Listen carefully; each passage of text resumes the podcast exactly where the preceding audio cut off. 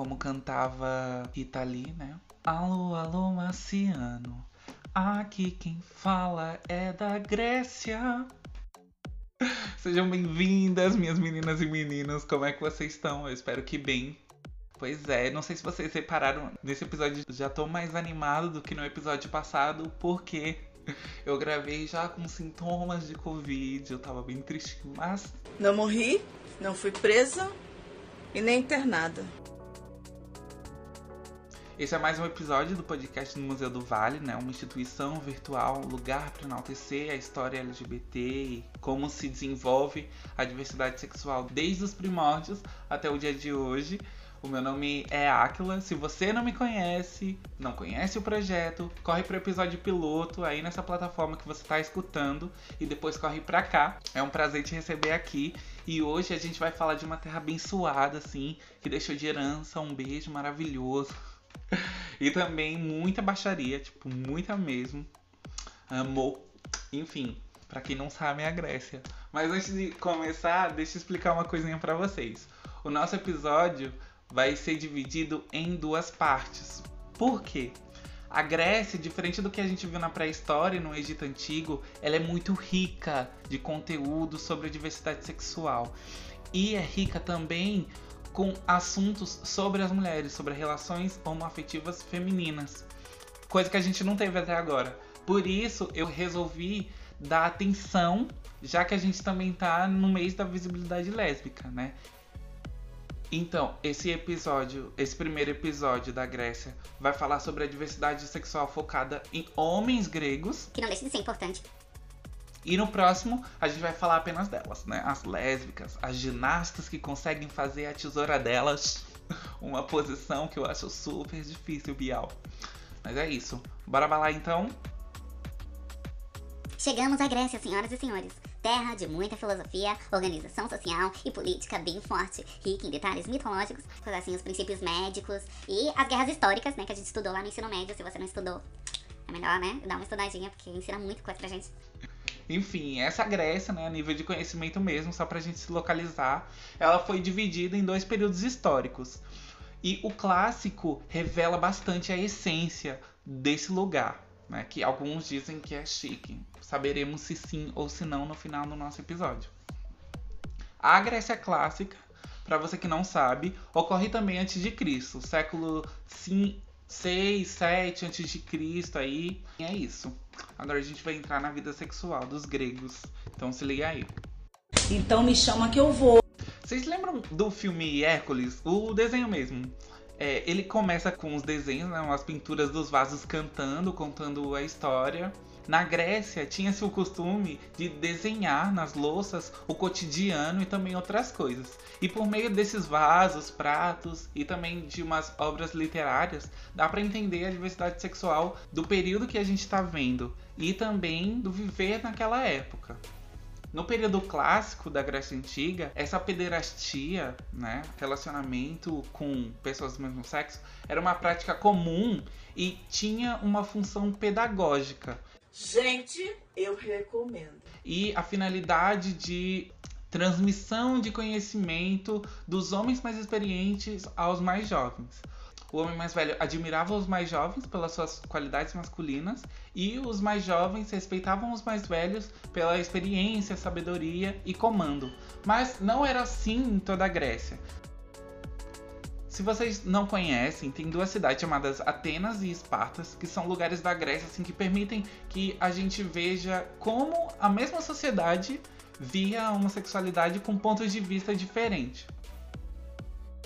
Um pesquisador brasileiro, inclusive, chamado Luiz Carlos Corino, ele estuda as relações homeróticas na Grécia, assim, na pós-graduação e graduação, e descreve bem essa diferença. Esparta era uma terra de guerreiros, assim, provavelmente vocês já viram um filme falando sobre é, terra de exército, militar muito marcante. E a homossexualidade nessa cidade era estimulada entre os parceiros do próprio exército, assim, como um conteúdo militar é, fazendo com que existisse uma coesão entre eles tão forte que eles eram vistos como imbatíveis na guerra, ou quase imbatíveis. Isso porque eles não queriam que nada acontecesse com os neguinhos. Hum, entendem? Sabendo disso, a gente consegue ver como a homossexualidade não influencia nas condições de homem, assim, o papel de gênero, sabe? Dos guerreiros na época. Acaba que em Esparta não tem essa de dominado e dominador, uma necessidade tremenda de ficar inferiorizando o afeminado ou superiorizando o macho da relação. E enquanto Esparta via essa homossexualidade como um fator importante para o fortalecimento do afeto entre os homens, Atenas via essa pederastia, né, pessoas ficando com, mesmo, com pessoas do mesmo sexo, como algo pedagógico, assim, que envolvia ensinamentos e não apenas a busca pelo afeto. Lá, os casais eram formados por homens mais velhos e garotos que estavam chegando ao amadurecimento, assim, chegando à puberdade. E os mais velhos, exercendo a posição de ativo, ensinavam os mais novos valores sociais, enquanto esses é, respeitavam os mais velhos. Nos vasos atenienses dá para perceber um cortejo, né? Onde dava-se presente ao garoto como flores, animais e até mesmo bolsa de moeda. Pois é, é uma linha bem assim fina entre a prostituição e a pederastia, assim. Mas é aquele ditado, né? A gente tem que segurar a marimba, né? Inclusive, a prostituição era algo permitido na Grécia, tanto feminina quanto masculina. Assim, geralmente as, as pessoas pobres que buscavam a, vi, a venda dos seus corpos para sobreviverem. O que não quer dizer que as chamadas pessoas de boa família, entre aspas, não iriam. Gente, vocês podem pensar que eu sou uma bicha pobre. Eu não sou uma bicha pobre, eu sou uma bicha rica com dificuldade. Tim Marco era um jovem que passou por isso na busca do prazer. E falando bem rapidinho disso, ele se tornou conhecido na cidade e ao concorrer por um cargo público, ele foi denunciado e isso levou ele ao suicídio. Aí tu pode se perguntar, oxente, tipo, não era de boa ser homossexual e se prostituir? Por que ele fez isso? Respondendo, gatas, eu não sei, sabe? Mas eu acho que deve ter sido por vergonha, assim, dele ter sido exposto, né? Uma vez que ele era rico, não precisava disso, enfim. Não tem nada escrito sobre isso, assim, motivações. Mas tem um outro caso, né, de um líder político, Demóstenes, que ele se prostituía de uma maneira escondida, assim, se vestindo de mulher. Um dia, um filósofo viu, pegou ele no braço e falou: Desgraçada! Brincadeira. Ele pegou ele e denunciou também na mesma hora. Ocorreram outras além dessas. Por que tanta denúncia? Porque mesmo a lei ateniense permitindo isso tudo, eles tinham um pensamento de que se um líder político vende seu corpo, esse também facilmente venderia os interesses da cidade, tá ligado? Então é mais ou menos nessa ideia aí. Voltando então a essa educação grega bem homossexual, bem afeminada, vale lembrar que isso era mais comum entre as pessoas com boas condições financeiras. Um fato também é que nem todos eram a favor. Um homem, um historiador chamado Henri Irineu Marot, acho que se fala assim, publicou um trabalho na época analisando essa homossexualidade. Né? Vamos usar um pouquinho do francês agora. No terceiro capítulo desse livro, que se chama Histoire de la Education de l'Antiquité, Antiquité, enfim, que fala sobre a história da educação na antiguidade mesmo ele expressando com autoritarismo e conservadorismo, ele não nega o lugar notável do amor masculino na organização da sociedade grega. Ou seja, mon amour, mesmo você sendo contra, é inegável que a Grécia deu nome assim na liberdade sexual. Eita, não, calma aí, deu nome nunca aí. Nunca? Nunca, nunca, nunca, nunca.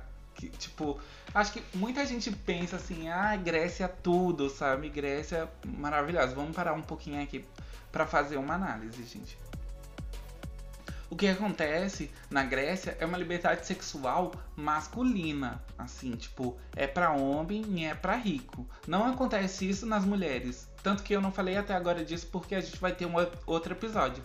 Mas só introduzindo aqui para vocês, as mulheres eram, tipo, totalmente inferiorizadas. E isso, uma obra de Plutarco fala muito sobre isso, assim, e é uma análise que eu queria fazer um pouquinho com vocês nesse episódio. Muita gente prega por aí, não sei com base no que pensaram isso, que a Grécia é tipo um harém homossexual, assim, a primavera gay ocorria lá. Mas o que que acontece, gente? Não era assim. A liberdade sexual na Grécia não é uma coisa para se pregar com louvor, assim. Era para apenas homem, ou seja, machista, e para rico, né? Quando a gente vai fazer uma análise, não há o que, tipo, gostar, assim, venerar a Grécia. Muito mais essa liberdade sexual, mas não era para todo mundo. Então calma aí que não é assim que a, gente, que a conversa deve fluir sabe? Obviamente, a Grécia deu vários. É, tem vários destaques aí na diversidade sexual, mas a gente precisa ir com calma. O primeiro fato é que enquanto os homens faziam isso de ir para as academias lá, ficar venerando os mais novos, o corpo humano, a forma masculina, as mulheres ficavam em casa e eram totalmente inferiorizadas existiam eventos, inclusive, que as mulheres ficavam, tipo, no porão da casa, enquanto os homens ficavam em cima fazendo a pederastia pedagógica deles, entende? Então, existe um limite aí pra gente não é, ultrapassar e ser contra o que a história realmente foi, sabe? Então, vamos ter cuidado em falar sobre isso. Outra coisa também é que na Grécia, como eu falei para vocês, existe uma riqueza de pensamento filosófico. E um conceito que a gente trouxe para cá, assim, ou que a gente reproduz muito bem o que acontecia na Grécia, é essa ideia de relacionamento aberto, sabe? Que a gente tem hoje em dia. Quando falo pensamento, é, relacionamento aberto, o que você pensa? Eu, antes desse episódio, pensava no seguinte, tipo, eu vou ficar com a pessoa que eu quiser, mas tendo uma ali, sabe? É tipo, você é a fixa, mas eu tenho os outros steps. Enfim, o relacionamento era assim também na Grécia, mas Plutarco faz uma crítica assim, tipo, muito certeira, sabe? De que o que eles sentem pela mulher não é amor. O que eles sentem na mulher é a necessidade para procriar apenas. O amor que eles sentem é pelos homens. E isso é problemático por quê? Uma vez que a gente tem hoje em dia esse pensamento, como na época, existe a possibilidade muito real, é uma hipótese muito real, de que uma pessoa nessa relação de dois seja respeitada, sabe? Seja é, inferiorizada. E relacionamento não é sobre isso, meninas. Leiam mais sobre teorias como, por exemplo, o amor livre, que diz que relacionamento aberto é essa sensação de liberdade que se tem de se amar, ser amado, sem ser desrespeitado. Ela rimou, mas é sobre isso, sabe? Então. É... é, acordem, assim, alopragem jovem é uma coisa, relacionamento aberto é outra. Não troquem, assim, os fatos. Leiam um pouquinho, porque é necessário pra não estar tá fazendo esse tipo de, de cagada. Enfim, voltando desse sermão. Além disso tudo, assim, a gente já tá próximo do nosso fim. Na Grécia, a gente vê também a criação de academias e simpósios. Vamos lá. Esses dois termos são termos que a gente usa em ambientes diferentes hoje na nossa sociedade, então vamos comparar um pouquinho como era na Grécia, como é hoje em dia. Enfim, as academias, hoje em dia, quando eu penso em academia, são pessoas que querem ir para malhar lá e ficar com o corpo que hoje é dito como padrão e a mídia propaga como belo. Eu não concordo muito com isso, mas vamos lá. Na Grécia acontecia essa mesma coisa, assim. Embora alguns iam também para cuidar da sua saúde, como hoje em dia acontece, a maioria ia para cuidar dos seus corpos e a maioria que eram homens, não eram mulheres. Mulheres não participavam das academias. E esses homens iam lá para malhar nu, pelado mesmo, e serem admirados por outros homens, né? Seguindo essa linha de organização social da Grécia. A Grécia, então, ela cria essa, esse anseio por um corpo musculoso, enfim, essas coisas. Simpósios, hoje em dia, são eventos acadêmicos, é, assim, científicos na universidade que se juntam para falar sobre determinado assunto, uma sapiência, sabe, uma inteligência sendo cultuada ali E na Grécia, totalmente diferente, assim, simpósio. Bicho, não tem nada a ver. O simpósio era um evento onde um homem importante ia para uma casa, como uma, ia ser recebido como visita em uma casa, e nessa casa haveria apenas homens, jovens, mais jovens do que eles. E era apenas um bacanal, sabe? Não era, não tinha nada a ver com conhecimento, assim, era um homem superior a todo o restante que estava ali. E um detalhe, assim, nas louças da casa, nos pratos, nos vasos, existia o que ele ia fazer com as pessoas que estavam ali, sabe? A representação gráfica da homossexualidade, dessa pederastia. Aí eu vou fazer uma pergunta para vocês. Por que, que eu coloquei no título desse episódio o Tinder político? Acontece que a Grécia serve para colocar um monte de padrão na vida da comunidade LGBT. E isso foi um histórico deixado, foi um legado. Para quem acha que a Grécia só deixou o beijo grego assim de herança, muito pelo contrário, muito, muito pelo contrário. A gente tem os corpos padrões que foram definidos como belos e assim são até hoje. A gente tem a inferiorização do passivo e a superiorização do ativo. Nós vemos também a questão da prostituição, né? Dessas, uma linha tênue entre você estar tá ali procurando relacionamento e se prostituindo. Segundo, a gente vê esses corpos travestis, os corpos transexuais, é vistos como algo que deve ser usado de maneira escondida, sabe? Na Grécia também. E por fim, um apagamento, assim, da pessoa bissexual. Tipo, se vocês não entenderam, até agora eu nem, nem falei bissexualidade, por quê? Os homens casados com as mulheres ainda eram. Eles iam, ficavam com os meninos também, né? Pra introduzir eles à vida adulta e, tipo. E aí? A bissexualidade não existe? Enfim. Olha, gente, eu não aguento mais. É, sinceramente, eu vou partir para ignorância mais do que eu já sou ignorante. Sabe? É sobre isso. E os historiadores dizem que são homossexuais. Gente, por favor, né? Vamos atualizar esse conceito aí de que os homens gregos não eram apenas homossexuais, assim, eles eram bissexuais. Provavelmente você pense, eu espero que vocês estejam pensando, tipo, e as mulheres? Pois bem, existia uma submissão terrível, do meu ponto de vista, assim, é machismo mesmo, os caras escrotos. E não venham pensar que a liberdade era para homens e mulheres, muito pelo contrário. Mas a gente vai ver isso no próximo episódio, que a gente vai focar assim no nosso podcast só para mulheres. Onde a gente vai dar atenção e vai ser chique e iguale sabe? Então, fazendo resumão, a Grécia ela é marcada pela organização política bem evidente, com a homossexualidade, a bissexualidade como uma prática ocasional em Atenas e um instrumento de fortalecimento do exército em Esparta, coisa diferente, né? A legalização da prostituição a gente vê também, porém com ressalvas, relacionando a prostituição a uma política pública, né, onde quem se prostituía não poderia exercer cargo político, e a submissão ferrenha das mulheres e essa deturpação do amor, né? Além da exclusividade da liberdade sexual apenas para homens ricos. É isso, meninas.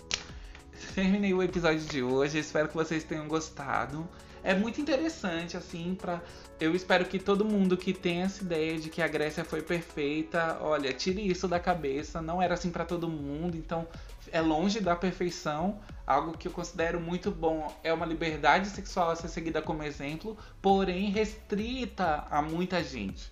Então, não tem essa de é, transformar tudo isso em um arco-íris muito belo. Para você que não segue a gente no Instagram, vai estar tá tudo lá também no nosso repositório, link na bio, meninas. Nós somos o arroba Museu do Vale. E o nosso e-mail também, você pode chegar pedindo contato ou qualquer outra coisa, é omuseudovale.gmail.com Que Zeus abençoe vocês. E a gente se vê no próximo episódio. Um cheiro!